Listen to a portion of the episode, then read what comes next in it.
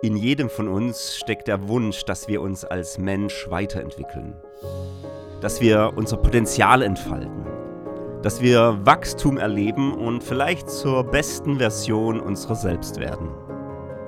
Doch die Frage ist doch, was brauchen wir dazu? Was sind die Erfolgskriterien? Diesem spannenden Thema widme ich diese Episode. Herzlich willkommen zurück im Erweckt Leben Podcast Anfang 2024. Ich habe eigentlich für mich so das Ziel ausgerufen, in jedem Monat einen Podcast zu veröffentlichen. Und ähm, Leute haben mir auch gesagt, hey, einmal im Monat reicht. Das äh, geht so tief, das bewegt so viel. Ähm, und ich kriege es gar nicht hin, da jetzt alle zwei Wochen so ein tiefes, ähm, bewegendes Thema eben zu verkraften. Ich muss das auch verdauen. Bitte einmal im Monat. Und äh, ich schaffe es auch nicht öfter, also einmal im Monat, wenn es denn so von der Message her, von, von der Tiefe her ähm, bleiben soll, dann brauche ich auch immer wieder Denkzeit und Dinge, die ich prozessiere. Aber das Ziel ist schon gescheitert, weil ich wollte die Januar-Folge natürlich auch im Januar bringen. Und jetzt haben wir schon Februar. Zähl doch bitte diese Folge einfach als Januar-Folge. Und diese Episode ist erstmal natürlich für dich gedacht, dass du mal reflektierst, hey, wie kann ich mich entwickeln? Was brauche ich dazu? Was sind die Kriterien? Und was fehlt mir vielleicht? Ne? Du kannst ja immer parallel reflektiv drüber nachdenken, ähm, ne? wo, wo müsstest du nachjustieren, was fehlt dir? Aber es ist auch für Menschen in Führung, es ist ein Leadership-Thema. Denn ich würde mal sagen, so der Berufsethos von Leitern, von Führungskräften ist einfach, also irgendwo dieses Grundverständnis, warum bin ich das überhaupt? Warum leite ich Menschen? Muss sein, dass Menschen sich entwickeln. Ja, wenn ich dieses Mindset nicht habe, dann brauche ich diesen Job nicht machen.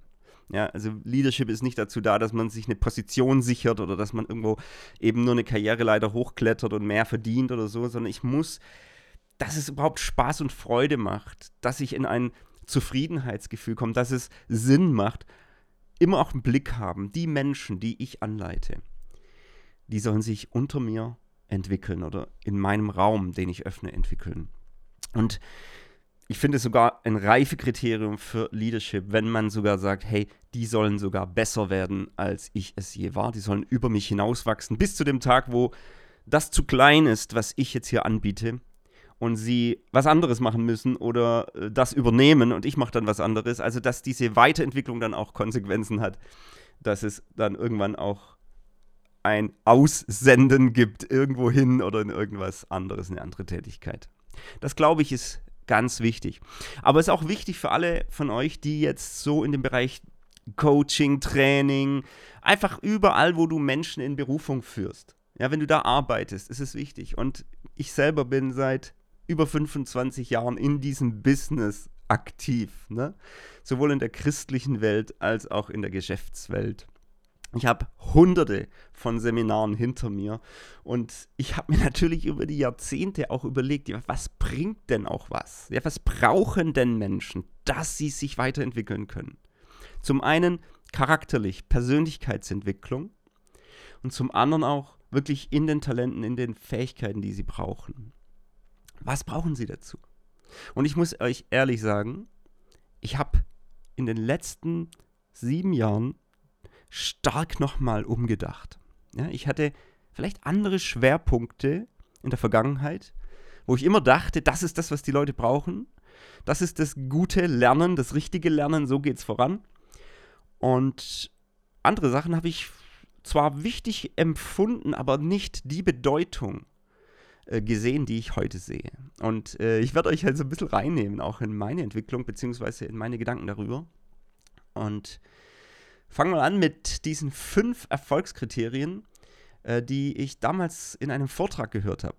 Das war ein Vortrag von Paul Donders. Ähm, er hat eben über Berufung gesprochen. Ne? Er hat auch B Bücher geschrieben über Berufung. Und er hat eben gesagt, was braucht man jetzt dazu, dass man da reinkommt? Was brauchst du als Mensch im Leben, dass du dich da entwickeln kannst? Und diese fünf Kriterien, die haben mich irgendwo so auch die letzten 20 Jahre wirklich begleitet. Ich habe da immer wieder drüber nachgedacht und eben der einen oder dem einen Aspekt vielleicht mehr Bedeutung zuge, äh, teilt als den anderen Aspekten. Und ich werde die fünf jetzt mal sagen und dann äh, in dieser Episode immer mal wieder drauf eingehen. Also die fünf, das war ein englischer Vortrag, also deswegen ist es auf Englisch. Das erste ist Talent, Talentgabe. Dann Passion, also die Leidenschaft für die Sache. Dann Mentor, Zone und Tribe. Also Mentor oder auch Coach, der dich begleitet auf deinem Weg, der dein Potenzial sieht und mit hervorbringt. Dann Zone ähm, bezieht sich auf der Ort, ja.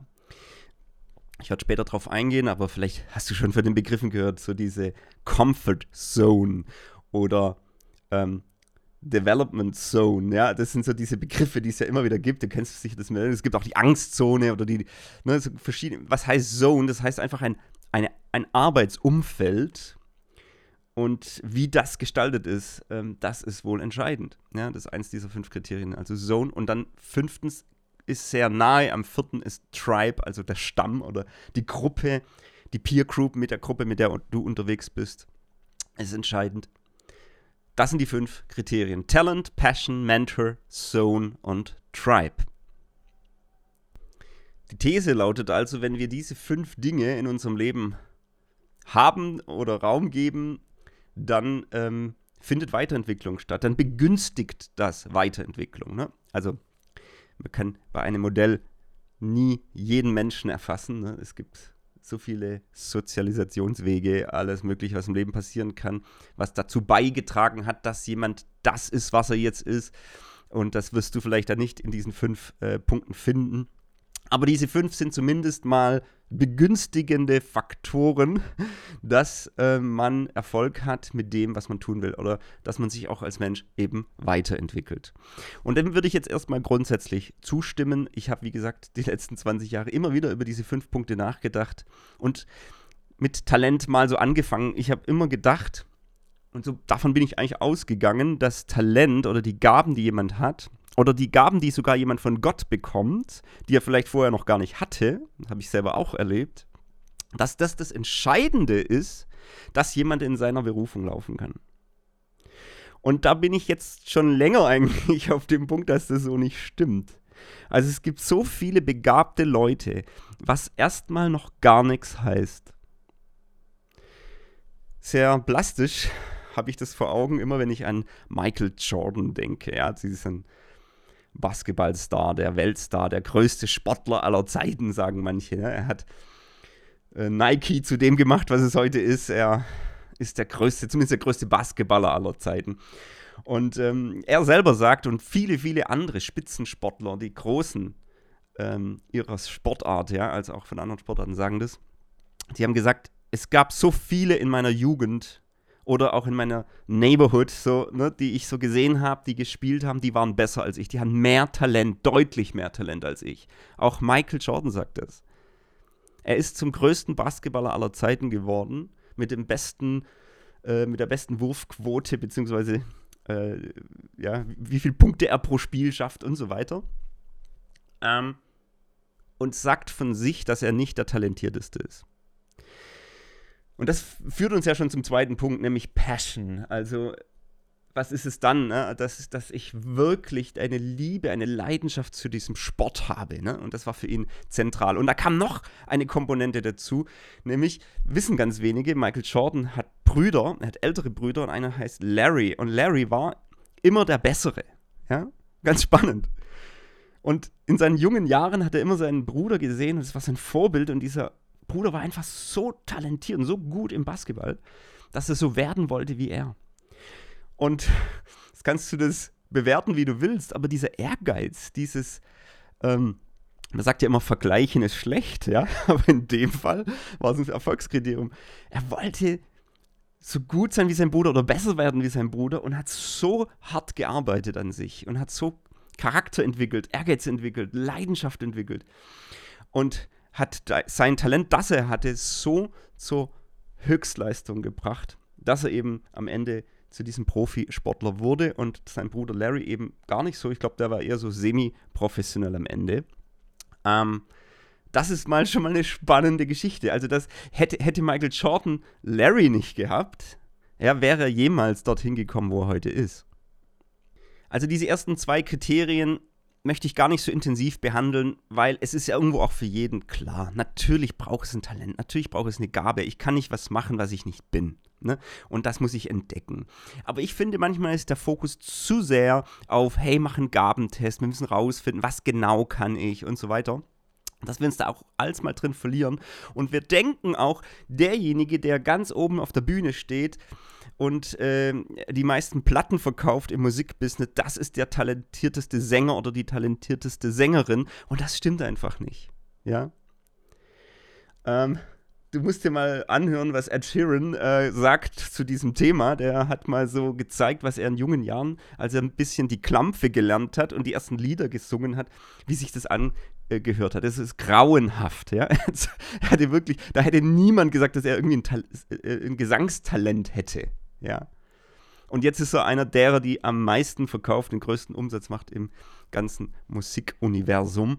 Also, wir können es nicht am Talent festmachen. Natürlich ist Talent nicht ähm, unwichtig. Äh, wahrscheinlich hat er auch noch ganz andere Talente, wie zum Beispiel äh, seine Emotionen in Musik auszudrücken, ja, und in Liedern und Lieder zu schreiben und solche Dinge. Ich äh, kenne da jetzt äh, diese Person nicht so, aber Talent ist wichtig, aber es ist nicht alles. Und ich würde sogar sagen, Passion, also Leidenschaft ist wichtig, aber ist auch nicht immer alles. Ich finde beide extrem wichtig. Was auch immer du tust, tu es mit Leidenschaft. Wenn du keine Leidenschaft dafür hast, wird es sich nicht weiterentwickeln. Das ist völlig klar. Ja. Ähm, und in Passion kannst du ganz viel reinpacken. Ähm, macht es auch Sinn? Ist da, spürst du auch einen Auftrag von Gott da drin? Was auch immer. Also wenn, wenn du diese zwei Sachen schon mal hättest, mega stark.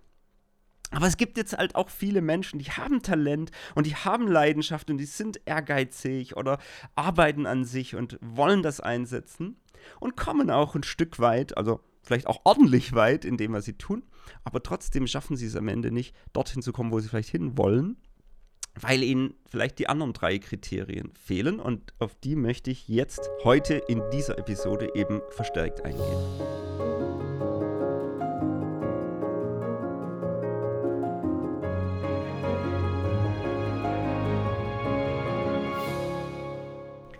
Ja, über diesen dritten Punkt, Mentor, Coach, müssen wir natürlich ein bisschen reden. Das ist so ein Thema. Ich treffe so viele Menschen, die eben dann irgendwo in der Sackgasse stehen, ja. Vielleicht ist da Talent, vielleicht ist da Leidenschaft, aber sie merken, sie kommen irgendwie nicht weiter. Auch gar nicht nur wegen der Sache selbst, sondern einfach auch aus der aus dem Thema Persönlichkeit, ne? was eben an Umständen gerade da ist. Und dann kommt man vielleicht nicht weiter. Und da ist der Wunsch natürlich groß nach jemandem, der mir hilft. Einem Sparringspartner. Sparring ist ja auch ein Begriff, kommt aus dem Boxen. Das ist immer die Person in den Filmen, wo ähm, dem Boxer sagt, komm, auf geht's, nochmal eine Runde. Ne? Und, und so diese komischen Dinger da hinhält, wo der Boxer dann reinboxt, ja, und, und wirklich diese Person, an der man wächst, der ermutigt, der begleitet, der das Potenzial sieht in dir und sagt, hey, komm, weiter, mach noch mal eine Runde, du bist gut, du wirst es schaffen, du wirst den Wettkampf schaffen, auch wenn du mal am Boden liegst, dann dir wieder aufhilft und so weiter. Das ist auch ein tiefer Wunsch, den wir haben. Und wir haben das aber auch in Filmen gesehen. Ne? Diese typische Heldenreise ist eigentlich, also es gibt ja verschiedene Formate, verschiedene Drehbuchtypen, ja, und eines ist ja so die Heldenreise. Also jemand, der am Anfang noch völlig der Rohdiamant ist, noch nicht geschliffen, noch nicht reif, noch nicht an sich glaubt und am Ende des Films ist er dann der Held, der die Rettung bringt. Ja? Und die Heldenreise, das ist das, was dazwischen passiert. Und man hat also rausgefunden, ein Drehbuch, wenn es um eine Heldenreise geht, ist es dann erfolgreich, wenn dieser Held eben am Anfang noch gar nichts drauf hat, scheitert und dann wird er aber von jemand entdeckt der eben diesen Rohdiamanten sieht und das Potenzial sieht. Und das ist in der Regel ein Mentor oder eine Mentorin. Ist eigentlich völlig egal, um welches Thema es geht. Ähm, ich, kann, ich kann mal zwei Beispiele, das ist eine so Star Wars, ja, der Luke Skywalker. Ja, am Anfang so, ne, so ein kleiner Junge, der nicht weiß, wo oben und unten ist, völlig unerfahren, naiv. Und dann trifft er irgendwann auf diesen Obi-Wan Kenobi, ja, und Obi-Wan Kenobi ist der Mentor, der bringt ihm das bei, der bringt ihm Kämpfen bei, der bringt ihm bei, was er zu tun hat, weil das, das ist ja Krise da, da, ja, da gibt es ja den großen Bösen, der bekämpft werden muss und so weiter. So, jetzt ist es aber bei der Heldenreise immer so, dass der Held dann trainiert wird und dann gibt es Zeitpunkt X und du kannst mal gucken, die Filme ist immer das gleiche Ding. Der Mentor wird immer sterben oder der muss sterben oder weggehen oder irgendwas muss passieren, sodass der Held an irgendeinem Zeitpunkt X dann alleine stehen muss und der Mentor seinen Dienst getan hat. In der Regel stirbt er. Ja, Obi-Wan Kenobi stirbt. Und dann ist Luke Skywalker allein und muss sich den Herausforderungen alleine stellen. Er muss die Rebellion alleine anführen. Und Obi-Wan Kenobi ist eben nicht mehr dabei. Und dann da kommt Story. Ich weiß nicht, ob ihr Star Wars kennt. Es ist eigentlich bei jedem Film fast das Gleiche. Ich muss immer schmunzeln, wenn ich Filme gucke. Okay, wir haben wieder die Heldenreise. Und das macht ja auch was mit uns. Jetzt ist die Person, jetzt steht sie selber. Da ist Talent, da ist Leidenschaft. Und da war ein Mentor, der hat das Potenzial gesehen, wo es noch kein anderer gesehen hat. Und der hat die Person eine Zeit lang begleitet. Und noch ist es kein Held. Aber er glaubt, dass er einer sein kann. Und dann kommt die große Herausforderung. Erstmal der Mentor stirbt dann, der ist allein. Und dann kommt die große Herausforderung, der Kampf oder was auch immer. Und dann besteht er die Prüfung. Und dann wird er zum Helden und vielleicht sogar im Teil 2 oder 3 ist er dann Mentor für jemand anderes. Das ist die typische Heldenreise und jeder von uns wünscht sich sowas. In irgendeiner Form. Mensch, das wäre doch toll, wenn da eine Person wäre, die mich sieht, wo ich noch niemand habe, der mich sieht. Die etwas in mir sieht, was noch niemand anderes in mir sieht. Die mir hilft, die mich begleitet, die eben dieser Sparing-Partner ist. Ähm, wenn ich falle, mir hilft, wieder aufzustehen. Und ich glaube auch, diese Filme sind so erfolgreich geworden. Das hat Hollywood verwendet, weil es ja eben eine Sehnsucht in uns anspricht. Weil wir da irgendwie in unsere Emotionen mitgehen können, weil es in uns was antriggert. Genau das wünschen wir uns. Man muss halt dazu sagen, dass so ein Mentor genial ist, aber in unserer Realität eben ist es oft anders. Wir sind nicht in einem Hollywood-Film, nicht in so einer Story, sondern in unserem Leben ist es oft meistens eben anders. Also ich will es gar nicht ausschließen, dass du so jemand hast. Ja? Schreib mir mal, wenn du sowas erlebt hast. Also ich kenne kaum jemand, der so diesen einen Mentor hat und der dann vielleicht dann auch noch gestorben ist, so dass du dann allein stehen musst. Das wäre natürlich dann krass. Aber ich kenne eigentlich kaum jemand, und was ich eben so erfahre, ist, wenn ich so umhergehe, dass Leute denken, boah, wenn ich jetzt diesen Mentor hätte oder jetzt brauche ich den Coach, das wäre meine Rettung. Jetzt bin ich ja selber im Coaching-Business. Ich bin systemischer Berater, ich coache Menschen. Also ich will ja jetzt nicht mein eigenes Business hier zerstören, aber ich bin jetzt hier ehrlich mit euch. Ich glaube, dass es das braucht, dass es ein Erfolgskriterium ist, aber eben nicht alles und dass es oft überbewertet wird. Ja, ich glaube, Coaching wird tatsächlich sowohl unterbewertet als auch überbewertet. Und ich möchte es gar nicht in einen Topf werfen. Also Mentoring ist für mich auch nochmal was anderes wie Coaching. Der Coach ist vielleicht jemand, der mehr dieses Projekt hat und sagt, guck mal, du kommst jetzt mit einem Thema zu mir, mit einem gewissen Auftrag und ich helfe dir jetzt mit diesem Thema durch das Coaching, dass du einen großen Schritt weiterkommst. Ja, so mache auch ich Coaching. Ich mache Berufungscoaching meistens. Bei mir gibt es das Gipfeltreffen. Und ich mache das ja in der Regel mit Menschen, die Führungsverantwortung haben. Und in der Regel ist es so, dass, die, wenn die zu mir kommen, ich so einen Rundumschlag mache und ich merke oder ich suche bei der Person, wo ist das Stöckchen, das wir ziehen müssen im angestauten Fluss, dass der Fluss wieder fließen kann. Und es kann alles Mögliche sein. Und ich bin jetzt nicht der Mentor, ich kann gar nicht der Mentor sein für so viele Menschen, das geht nicht. Ja? Also das heißt, Coaching kann auch einfach mal temporär sein für einen gewissen Wegabschnitt. Jemand, der mir hilft, über eine, in, auf meiner Wanderung oder meiner, meiner Bergtour eben mal so einen Klettersteig durchzugehen, wo ich mich mal einhaken kann für eine gewisse Zeit. Und das empfehle ich total. Es wird also unterschätzt, was das bewirken kann. Absolut. Und gleichzeitig habe ich das Gefühl, wird es aber auch überschätzt, dieser Wunsch, dass man denkt, wenn ich das hätte, wenn ich einen super duper Coach hätte oder einen, den Mentor meines Lebens, dann würde ich in meine Berufung kommen.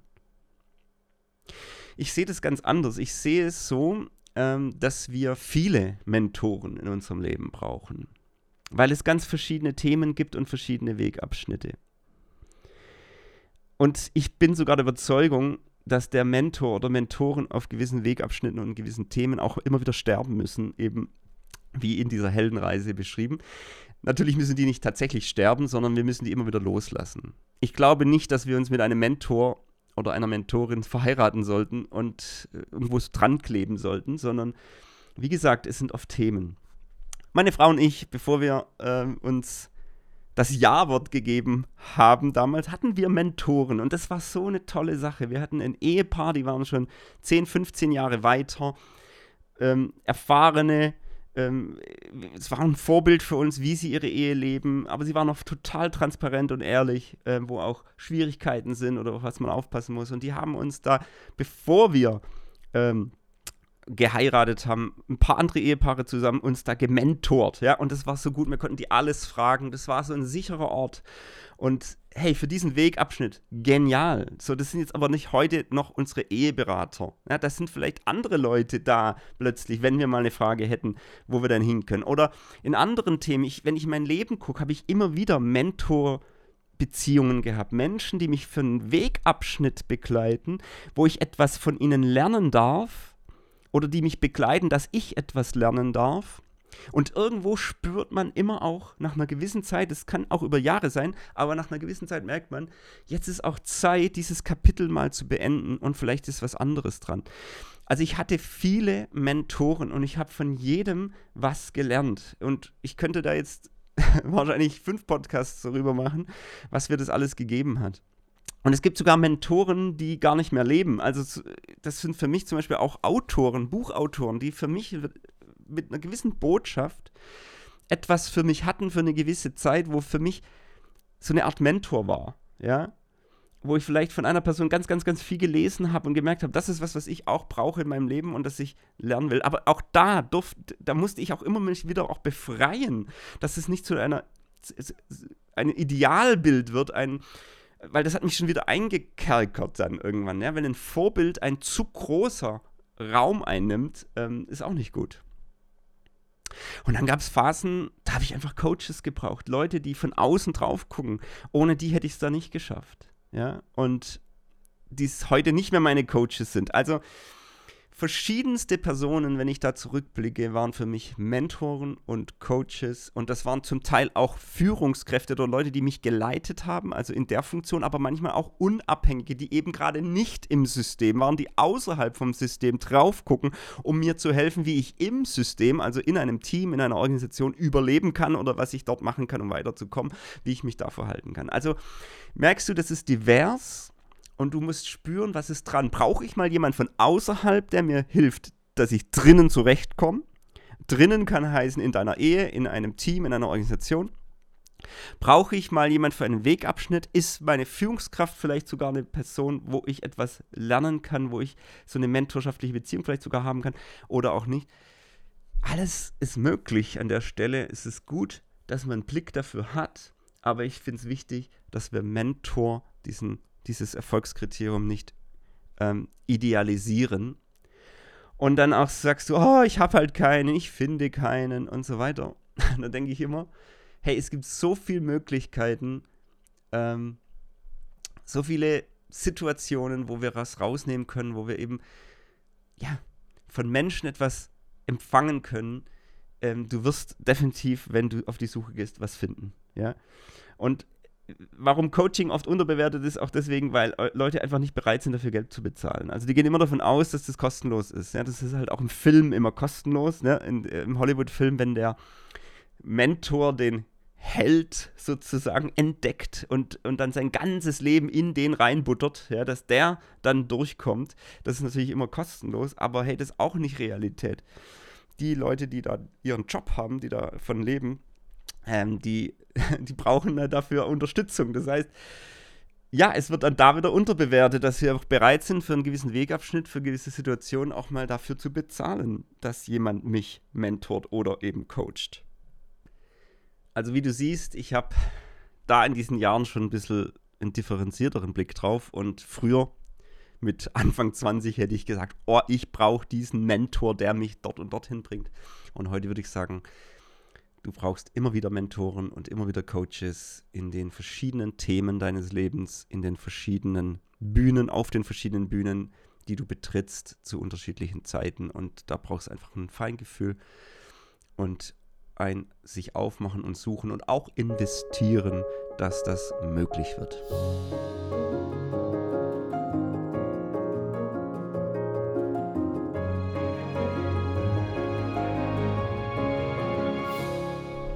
So, und jetzt möchte ich auf die letzten beiden Punkte eingehen und die sind für mich die letzten sieben Jahre absolut in den Blickpunkt gekommen. Ich habe die komplett unterschätzt und sehe es als wesentlich wichtiger an als damals. Also im Vergleich zu Talent, Passion und Mentor ähm, sehe ich Zone und Tribe viel höher als eben bisher gedacht. Und das beobachte ich übrigens auch die letzten Jahre in allem, was ich tue. Da habe ich wirklich mein Denken verändert und die Art, wie ich Seminare mache, wie ich versuche, Menschen weiterzuentwickeln, hat sich komplett verändert. Ähm, ich mache es an einem Beispiel fest. Ich habe Leute im Coaching, ja, und wie gesagt, ich bin voll dafür. Ich möchte, ne, weil wir das als Ziel haben, ähm, das entscheidende Ding finden, was wir ziehen müssen, dass der Fluss wieder fließt. Oder das Gipfeltreffen, wo wir Dinge sortieren, wo wir den Weg sehen ähm, und dann geht es weiter und ich vermittle ganz viele Coachings. Also überall erlebe ich das, dass Leute dadurch natürlich Durchbrüche erleben. Dafür ist Coaching eben auch da.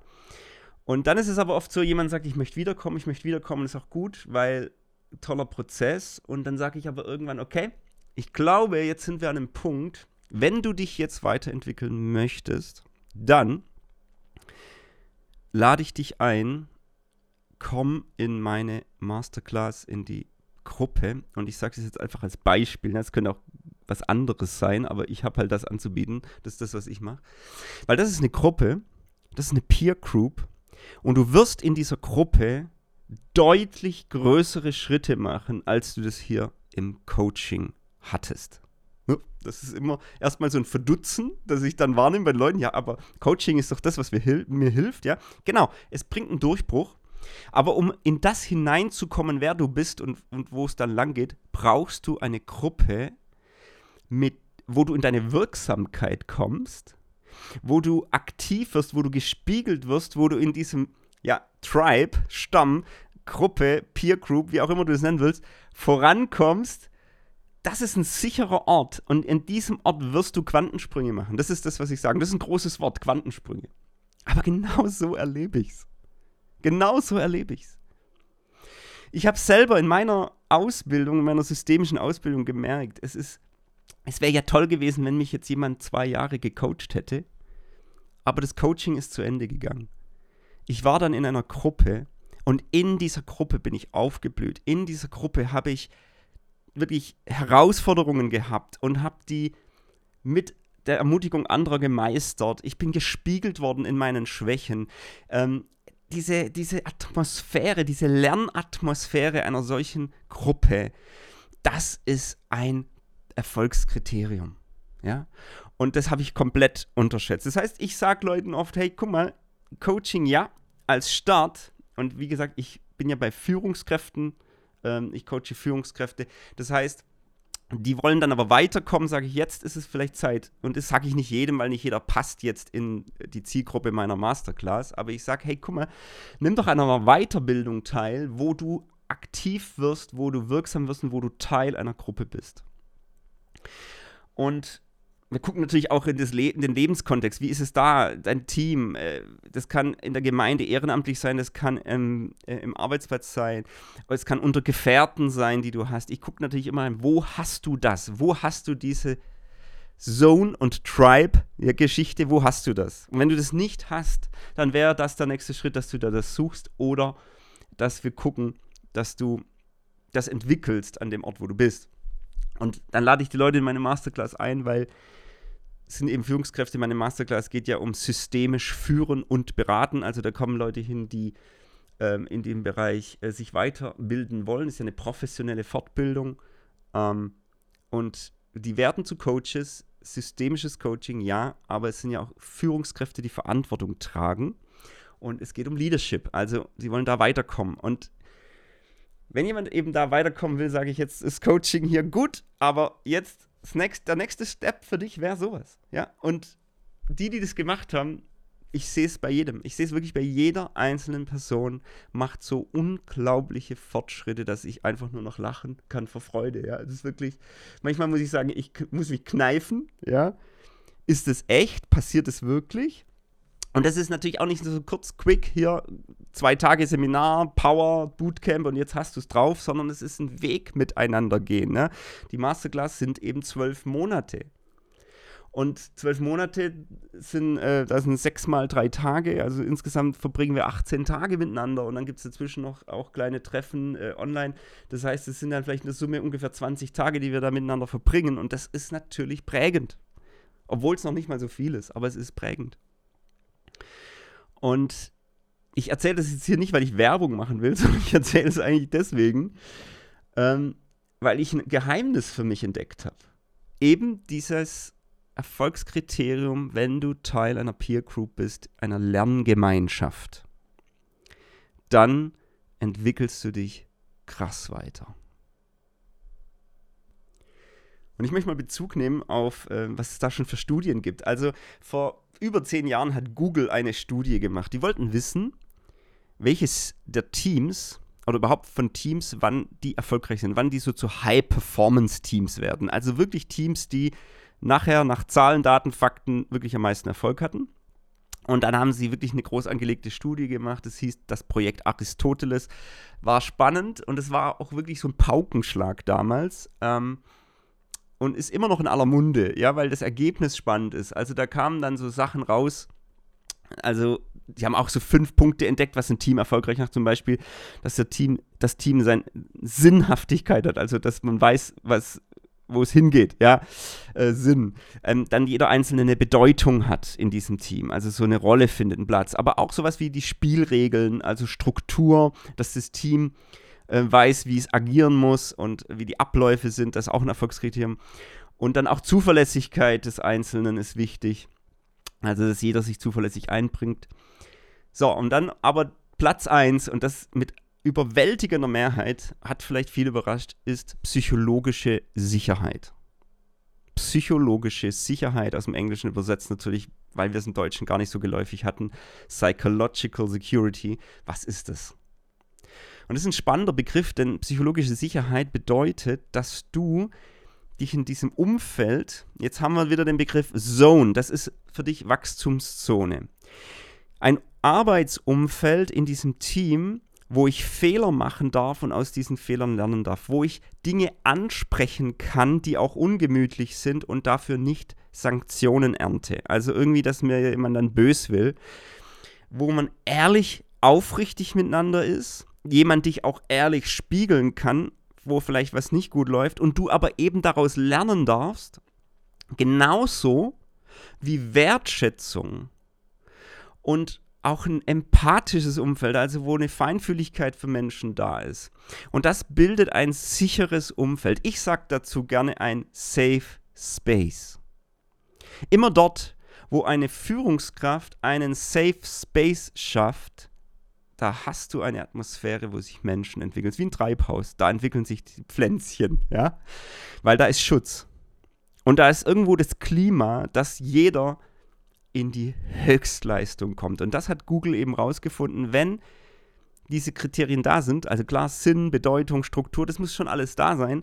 Aber das Wichtigste ist wirklich dieses Safe Space zu haben, diese psychologische Sicherheit, dass jeder sich in diesem Team sicher fühlt, Fehler machen darf, nicht sanktioniert wird, wenn man Dinge anspricht, auch die Führungskraft offen ist für Kritik. Also solche Dinge, wenn man Ungemütliches ansprechen kann, dann fühlen sich die Leute sicher. Kannst du mal für dich prüfen, wenn du gerade ein Team leitest, wenn du sagst, ja, bei mir sagt niemand was Negatives, ja, das ist meistens ein Zeichen dafür, dass es kein Safe Space ist, weil dann traut sich keiner. Also wenn dich Leute ständig kritisieren, also nicht, dass sie jetzt die ganze Zeit nur kommen und Kritik üben, aber wenn sie dir wirklich ehrlich Sachen sagen können, ja, sowohl dich wertschätzen für das, was du gut machst, aber auch Sachen sagen, wo schwierig sind, dann ist es ein Zeichen und darüber, äh, dafür, dass auch psychologische Sicherheit da ist. Man könnte auch einfach dazu sagen, das ist eigentlich Vertrauen, eine Vertrauensatmosphäre. Und da wachsen Menschen und gehen in die absolute Höchstleistung. Die, die finden Potenziale, wo sie vorher noch nicht wussten, dass sie sie haben, in so einem Treibhaus, in so einer Atmosphäre. Als systemischer Berater ist das natürlich mein Job und mein Auftrag, in Unternehmen reinzugehen, in Teams reinzugehen und zu schauen, ist das denn vorhanden? Ja. Und da hat man natürlich mit der Zeit so ja, feinste Fühler dafür. Ist die Sicherheit im Raum oder ist die Sicherheit nicht im Raum? Ist diese Atmosphäre da oder ist sie nicht da? Ist es eine Wachstumszone oder ist es eher so eine Angstzone, wo alle gelähmt sind? Also das ist eben mega spannend, ja, das rauszufinden als systemischer Berater und daran zu arbeiten, eine Kultur zu entwickeln, dass wir eben dorthin kommen. Da ist ja viel notwendig. Und das ist Aufgabe der Führungskraft, ja, Kultur zu bauen, dass dieser Safe Space für die Leute entsteht, für dich selber entsteht. Das ist was zum Beispiel, was als einer der Hauptkriterien äh, oder Punkte meiner Ziele auch, wenn ich zum Beispiel die Masterclass als Weiterbildung anbiete, dass ich sage, die, Führungskräfte, die da sind, die sollen nicht einfach nur lernen, wie man coacht, sondern die sollen am Ende lernen, wie man Kultur baut. Für mich ist das viel höher anzusiedeln. Wie baue ich Kultur? Was sind ganz praktisch Methoden, Formate, die helfen, dass wir Vertrauen gewinnen, dass ein Team so geführt wird, dass wir ehrlich, aufrichtig und wertschätzend miteinander umgehen. Also das machen wir hoch und runter in der Masterclass und eigentlich, das wissen viele Teilnehmer am Anfang noch gar nicht, die denken, ich komme zu einer Weiterbildung, Coaching-Weiterbildung, ne, so. Und in meinem Hinterkopf ist aber, hey, ich will, dass ihr rausgeht und Kulturträger seid. Dass ihr Träger einer Lernkultur seid und die multipliziert, wo immer ihr seid, ob ihr jetzt irgendein Non-Profit-Organisationsteam leitet, ob ihr eine ganze Organisation leitet, egal wo ihr seid, selbst in der Familie, schafft eine Kultur von psychologischer Sicherheit, schafft eine Kultur, wo Menschen wachsen können und über sich hinaus wachsen. Und wie das praktisch eben geht, dazu machen wir dann eben diese ganzen Übungen und Dinge und das ist sehr, sehr, sehr praxisorientiert eben, weil das mein Hauptschwerpunkt ist. Und das ist eben, weil ich umgedacht habe. Ich habe das selber erlebt und ich habe, ja, früher war meine Seminare viel mehr vortragslastig. Also, dass ich vorne stehe und einfach so ein bisschen Vorturner bin. Ja, jemand, der dann sagt, so geht's und so läuft's und das ist cool und das sind die fünf und hier und da und so. Also, ne, viel Frontalunterricht. Ähm, und das hat sich komplett gewandelt. Ich bin nicht mehr der Vorturner, sondern ich bin eben jemand viel mehr, der jetzt Regie führt mit einer Gruppe. Und, und ich möchte eigentlich, dass diese Gruppe, diese Lerngruppe, recht schnell zu einer Peer Group wird, einer Gruppe, die sich gegenseitig so vertraut und die so eine Lernatmosphäre entwickelt, eine Kultur des Lernens entwickelt, sich gegenseitig spiegelt, aufrichtig und wertschätzend. Das muss immer beides drin sein. Und, und jeder auch in eine Wirksamkeit kommt. Also das heißt nicht, du hockst da drin und bist nur der Konsument, sondern du hockst da drin und bist die ganze Zeit aktiv. Du hilfst den anderen, wir helfen uns gegenseitig, wir lernen aneinander und miteinander. Und wenn das nicht passiert, dann lernen wir nichts. Ja, das, und, und deswegen bin ich eher der, der Regie führt und guckt und die Formate und die Methoden so einführt, dass das stattfindet. Und nach einem Jahr das tiefste Herz habe, dass jeder rausgeht und Kultur mitnimmt, dort wo er hingeht. Und das ist das, was ich auch zurückgemeldet bekomme, dass es was verändert hat und verändert in Menschen. Sie eben ihre Quantensprünge in ihrer Berufung machen weil es hat einfach so unglaubliche Wirkung, dass du nicht nur so der Konsument bist oder der eine Mentor, der dir was sagt, sondern dass da immer wieder Leute um dich herum sind, an denen du wirksam wirst. Du spürst deine Selbstwirksamkeit. Du hilfst den anderen mit dem, was du hast. Und die spiegeln dir immer wieder zurück, wer du bist und was du hast und was, wie es auf sie gewirkt hat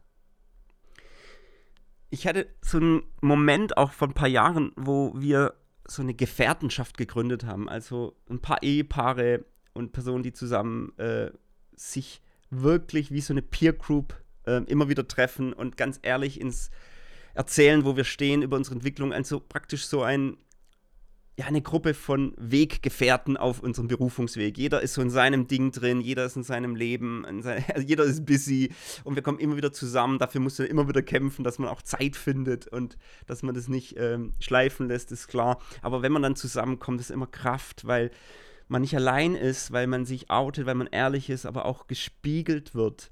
Und dann, ja klar, wir sind Christen, wir beten dann auch füreinander und so weiter. Ähm, und als wir das gestartet haben, war so ein Bild, da waren wir gerade in der Schweiz gewesen und das Bild hat sich so für mich eingeprägt, wo wir überlegt haben, machen wir das jetzt, ähm, sollen wir da mit dabei sein, ähm, als wir gefragt wurden und ich habe zu meiner Frau gesagt, hey, das ist doch krass, ich kann hier wandern gehen in den Bergen und ich werde gemäß meiner Fähigkeiten als ne, Alpinist, ja, und ich bin jetzt nicht besonders äh, da ähm, geschult oder professionell oder sonst was. Ich bin einfach ein, tu ein Touri, der gern wandert, ja, sozusagen. Ich wandere wirklich gern und ich kann auch gut ähm, in Klettersteige und sowas kriege ich ganz, alles ganz gut hin, aber ich gehe jetzt nicht ins Hochgebirge oder sowas, ja. Wäre viel zu gefährlich, bin viel zu unerfahren. Und der Gedanke war, das Bild, das mir kam, ist, im Leben ist es ähnlich, du kriegst gewisse Dinge allein hin oder jemand begleitet dich für eine Zeit lang. Ich hatte auch jemanden, der mal mit mir den Klettersteig gemacht, gemacht hat. Das war so mein Schweizer Gastvater. Und der hat, äh, allein hätte ich den Klettersteig nicht gemacht, der hat mich dann mitgenommen. So, und dann hat er aber auch erzählt, was sie oft machen, ist, sie gehen als Gruppe, als Seilschaft los. Und dann machen sie als Seilschaft die großen Dinger. Ja, also wirklich im Hochgebirge und was weiß ich, im tiefsten Winter da irgendwie mit den Skiern hoch und dann komplett vom 4000er runter mit den Skiern. Also wirklich abartiges Zeug, wo ich als Deutscher denke, meine Güte, krass, was die da machen. Ähm, ich habe sowas noch nicht gemacht, aber generell würde ich sagen, wenn du eine Seilschaft hast, auch in deinem Leben, eine Seilschaft, wo du dich sicher fühlst, eben psychologische Sicherheit, da kann man auch mal daneben treten, aber die Seil würde ich auffangen. Oder da bist du mal entmutigt und jemand ermutigt dich oder ähm, ne, da nimmt jeder seinen Platz ein, da, so eine, da musst du dich aufeinander verlassen, da, da werden deine Potenziale geweckt. Das ist, das ist was komplett anderes, in einer Seilschaft zu leben, als allein deine Berufung zu leben. Ich sage es ja immer wieder, Berufung lebt man nicht allein. Und in den letzten Jahren ist es so deutlich geworden. Johannes, wenn du Dinge tun willst in diesem Land oder wenn du was gründen willst oder sonst was, gewisse Dinge kannst du nicht allein machen. Die, da brauchst du die Gefährten. Oder brauchst du diese Peer Group oder verschiedene Peer Groups, dass du dich sicher fühlst dass du diesen Herausforderungen, die da kommen, gewachsen bist. Und vor allem auch, dass du ehrlich gespiegelt wirst, wo du selber einen blinden Fleck hast. Es gibt äh, tatsächlich eine Eremitenforschung, also eine Forschung, die sich spezialisiert hat darauf, wie Einsiedler leben und wie die sich so entwickeln, was da passiert. Und da hat man herausgefunden, in der Eremitenforschung, dass Einsiedler tatsächlich wenn sie denn da irgendwo allein eben leben, vielleicht zufrieden sind, aber dass sie in ihrer Persönlichkeitsentwicklung nicht so große Fortschritte machen. Warum? Ganz klar, denen fehlt der Spiegel. Eigentlich logisch. Die andere Person, die sagt, so bist du und so bist du nicht, oder das ist, so wirkst du auf mich, oder auch mal eben das, was auch mal wehtut, wo es auch mal sticht, wo du merkst, hm, ich habe von mir ganz anders gedacht, aber wo es aber auch ermutigt und wo du Sachen in dir gar nicht gesehen hast, wo andere eben sehen. Und dieser Spiegel, das ist so zentral. Das ist ein Kernelement äh, meiner Masterclass-Gruppen, ist die Spiegelungsübungen. Also, dass wir uns gegenseitig wahrnehmen mit gewissen Fragen, ganz spannende Fragen, ganz spannende Übungen, wo hinterher rauskommt und große Überraschungen stattfinden. Und das macht was mit dir als Mensch. Du kannst dich dadurch eben weiterentwickeln, wenn es in der richtigen Atmosphäre ist und wenn das Vertrauen da ist.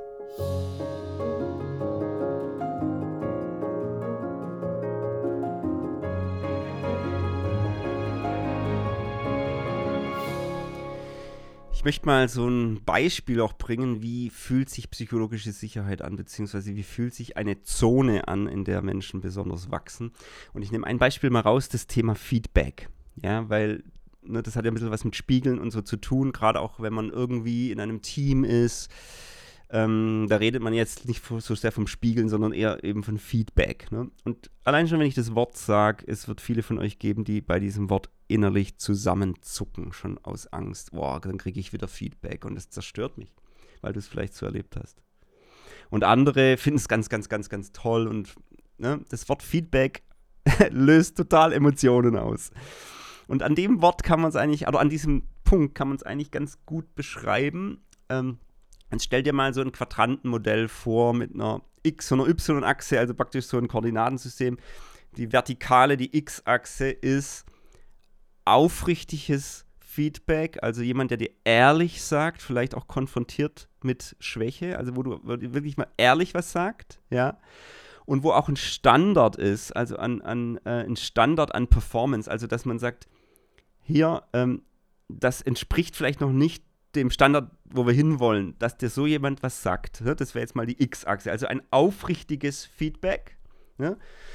Und ähm, dann hoch, die Y-Achse wäre jetzt praktisch ähm, wertschätzendes Feedback, also sowas Empathisches, wo dir jemand wirklich, ja, dich auch auffängt, ermutigt, so eine Feinfühlig, Feinfühligkeit hat ähm, und dich auch erkennt in deinen Emotionen und dich da wertschätzt.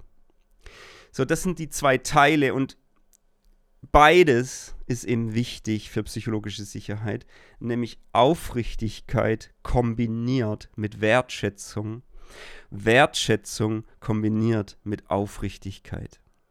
Und es ist katastrophal, wenn wir eines von beidem weglassen. Ich mache mal ein Beispiel. Also ich fange mal an bei der vertikalen. Wenn, wenn Feedback immer nur, sage ich mal, sehr ehrlich ist, aber überhaupt nicht wertschätzend und die Empathie komplett fehlt und immer nur einen hohen Standard gesetzt wird, man denkt dann, ja, der hohe Standard, der hilft ja, dass Menschen sich weiterentwickeln. Und ja, er ist eins von zwei.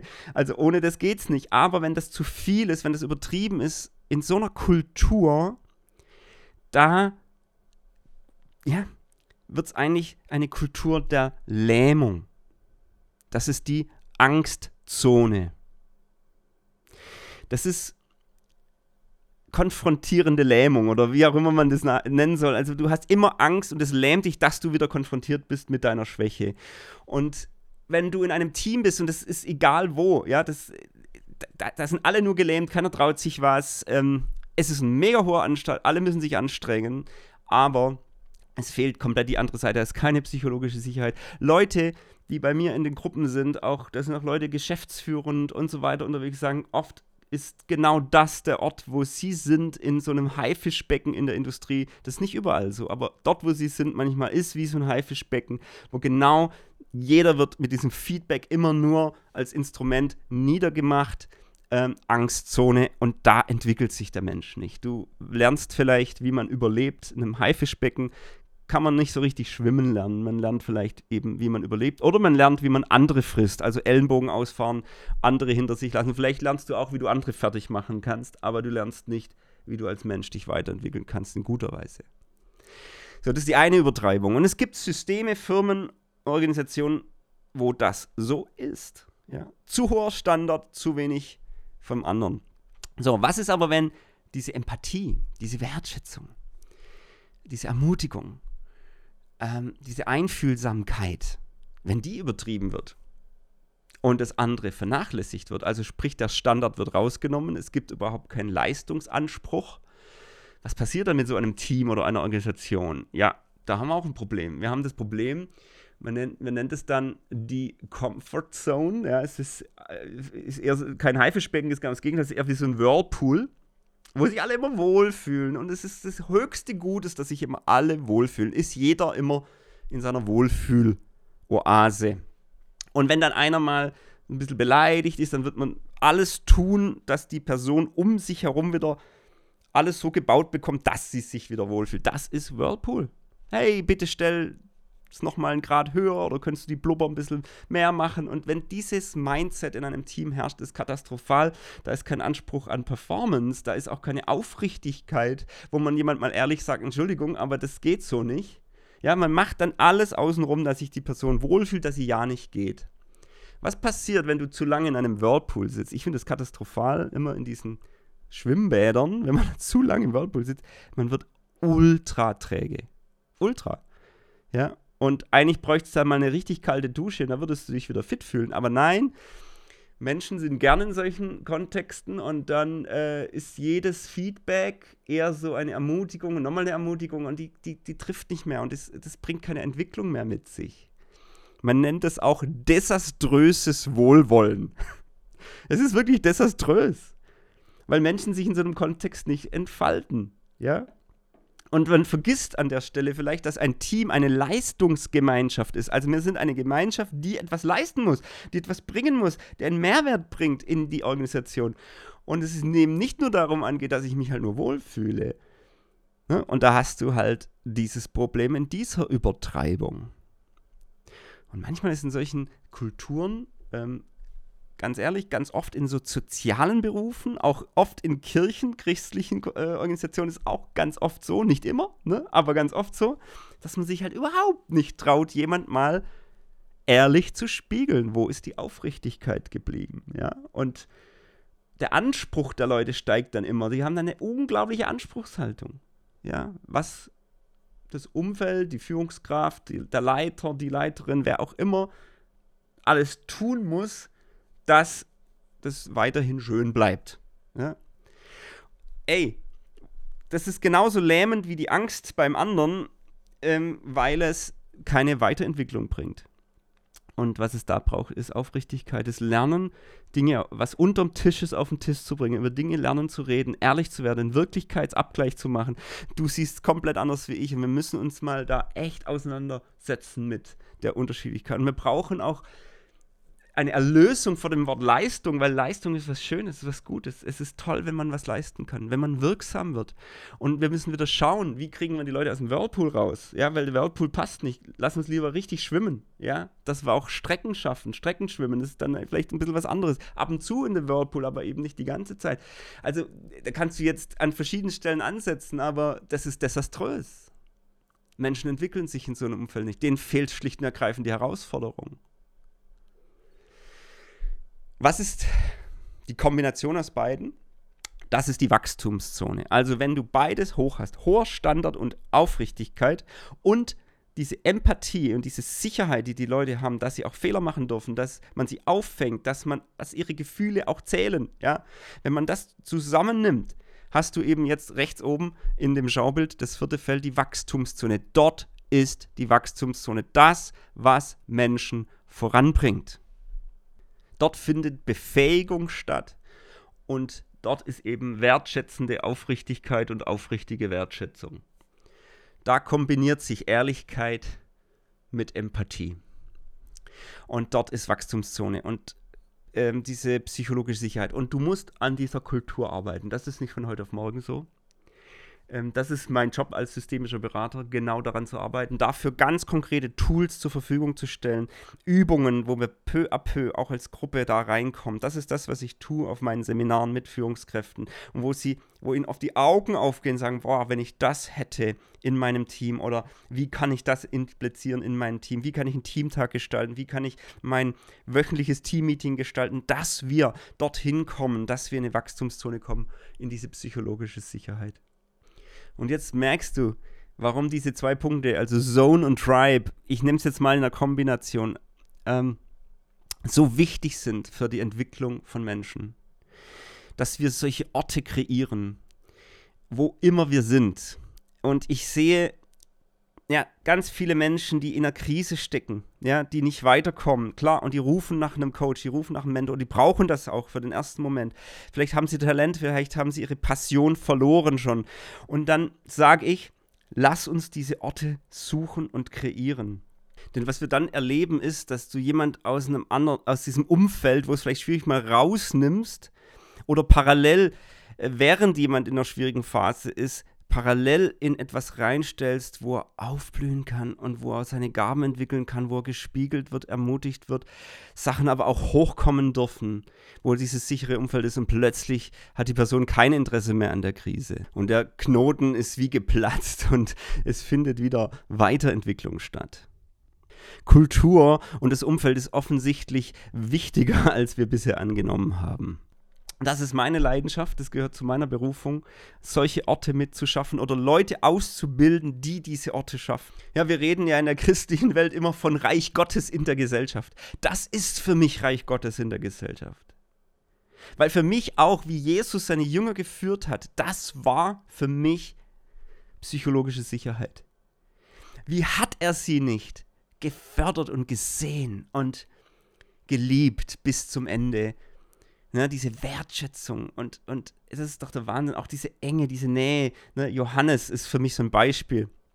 Ähm, der, der, der an der Brust Jesu liegt und, und diese Nähe zu Jesus hat. Aber dann gab es Situationen, wo der was so, der wurde sowas von aufrichtig gespiegelt, wo Jesus ihm so klar sagt, dass er stolz ist. Ja? Und, wer, und dann sagt er ihm, hey, wenn, der, wenn du der Erste sein willst, dann musst du der Letzte sein. Ja? Wer, wer allen dient, das ist der Größte unter euch. Also gab es solche Konfrontationsmomente. Oder denk an einen, einen Petrus, ja? wo Jesus ihn konfrontiert mit seiner größten Angst. Er hat Jesus dreimal verleugnet. Jesus sagt ihm dreimal, hast du mich lieb. Wahnsinn auf diese Art, wie er ihn gespiegelt hat und, und, und Petrus das nochmal so alles klar wird und dann danach kommt Jesus und sagt, weide meine Lämmer, ja, kümmere dich um die Gemeinde, ich will, auf diesen Fels baue ich meine Gemeinde. Das ist für mich psychologische Sicherheit. Du kannst sowas von ehrlich sein, du kannst sowas von klar sein und gleichzeitig so eine Sicherheit da, dass ein krasser Fehler, wo jemand so richtig den Fehltritt geleistet hat, dann zur Säule wird für die kommende Bewegung, zur, zum Fels wird. Also für mich ist das Reich Gottes in der Gesellschaft, dass wir diese Orte schaffen, wo Menschen sich entwickeln können, wo sie in ihre Berufung kommen können. Und jetzt sagst du vielleicht, Johannes, ich hab sowas nicht. Und ich, ja, ich leide darunter. Ähm, weder am Arbeitsplatz noch irgendwie in meinem Team. Da ist das echt immer schwierig und so. Also das eine ist, man kann solche Gruppen auch prägen, man kann auch was reinbringen, aber das andere ist eben, ist manchmal auch eine Phase, wo man was suchen kann. Ja, dann geh eben und mach bei so einer Weiterbildung mit. Such dir mal eine Peer Group, wo du vielleicht mal temporär in so eine Lerngemeinschaft kommst, dass du wieder aufblühen kannst. Das ist halt dann wieder mit Kosten und Investment verbunden. Aber ich habe gespürt, die Leute, die das intuitiv spüren, die machen es dann auch. Ja, also die es einfach blicken, dass das notwendig ist. Ähm, und da ist eben meine Masterclass, wie gesagt, nicht für alle da, äh, weil das jetzt eine Weiterbildung ist, die vielleicht nicht jeder jetzt braucht, aber da gibt es andere Dinge, wo man das machen kann. Das andere ist, wo ich sehe, vielleicht musst du auch mal eine Phase erleben, wo es eben genau das Gegenteil ist und daran lernen. Dann mach das zu deinem Learning. Und ich habe das auch so erlebt. Ich hatte Konstellationen dann, wo eben diese psychologische Sicherheit nicht mehr da war. Und mein Learning in der Zeit war, das auch durchzustehen und, an, und dann geht das Lernen auch in mich, ja, also wo in mir drin passiert. Also wo ich an Reife zulege, wo ich merke, mit widrigen Umständen umzugehen, wo ich auch konfrontiert bin mit meiner Angst. Und ich habe da ja so dieses Lebensmotto ent eben entwickelt, vergeude nie deine Prüfungen. Und manche Phasen, wo wir uns dann eben nicht sicher fühlen, helfen, dass wir dann eben uns damit auch konfrontieren lassen, ja, und uns in diese Prüfung auch wirklich Dinge hervorbringen, ne, wie bei Gold, das geläutert wird, dann kommt die Schlacke hoch und dann brauchst du eben gerade in der Phase vielleicht dann eben einen Coach, der dir hilft. Oder du brauchst eine Gefährtengruppe, die dir hilft. Dass du da nicht allein stehen musst, zum Beispiel, weil es am Arbeitsplatz gerade nicht so leicht ist. Oder in der Ehe oder sonst wo. Also such dir dann woanders eben wieder Gemeinschaft in einer Form, ähm, wo du wieder Wachstum erleben kannst oder Sicherheit erleben kannst. Und das kann, wie gesagt, in einer Person sein oder in einer Gruppe sein. Oder was ich auch sehe, ist, hey, dann gründe doch mal was. Eine kleine Gruppe, die miteinander auf den Weg geht. Ich habe ja ein Buch geschrieben, ne? Äh, Ankommen. Und da geht es um Berufung. Und ich habe ein zweites Buch dazu geschrieben, das ist so, ja, da habe ich so ein paar solche Formate mit eingebaut. Ne? Ähm, Ankommen, obwohl wir unterwegs sind, heißt es. So ein kleines Buch ist nicht teuer. Ähm, und ich, ich kenne Leute, die haben sich das Ding genommen und haben gesagt, komm, ich gründe jetzt so eine Gruppe und wir sind jetzt wie Weggefährten, wenn es um unsere Berufung geht. Ne? Und dann treffen die sich und haben jetzt zwölf äh, Einheiten durchgemacht und da hat sich so eine tolle Gemeinschaft gebildet. Ja, da lacht mein Herz, wenn ich das höre. Und was hat es dazu gebraucht? Einfach lernwillige Menschen und vielleicht ein bisschen Drehbuch. Ja, also ich habe eben da ein paar so Sessions drin und auch ein paar Übungen, wo helfen, äh, wo man sich spiegelt und solche Geschichten und auch eben das Thema und die lesen dann mein Buch durch und dann machen die das. Aber das Buch und so, das ist dann zweitrangig. Was da entstanden ist, ist eine Weggemeinschaft.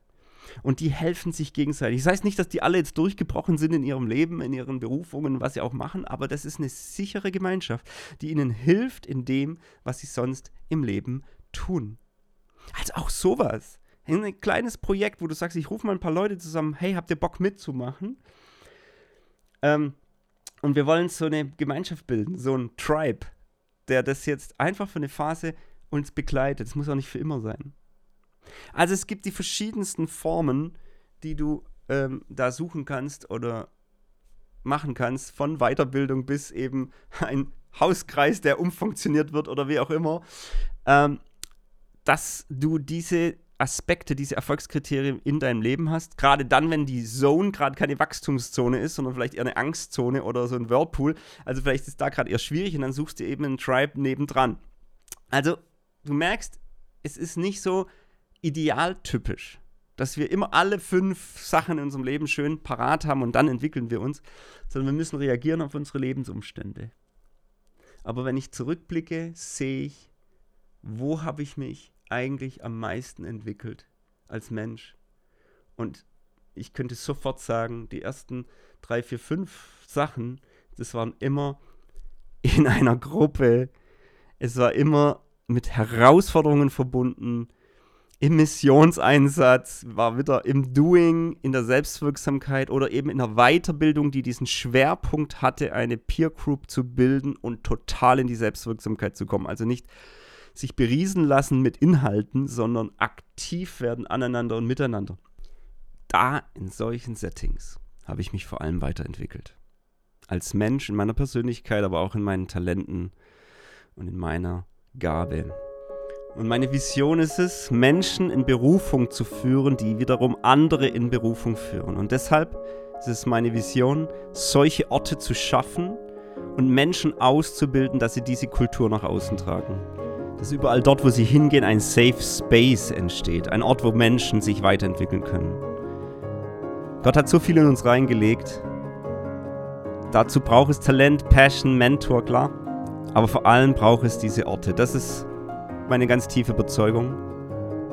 Und jetzt nach diesem Podcast, stell dir doch vor, du wärst so jemand, der solch einen Ort schaffen kann, wo Menschen über sich hinauswachsen können und ein Geschenk sein können für diese Welt.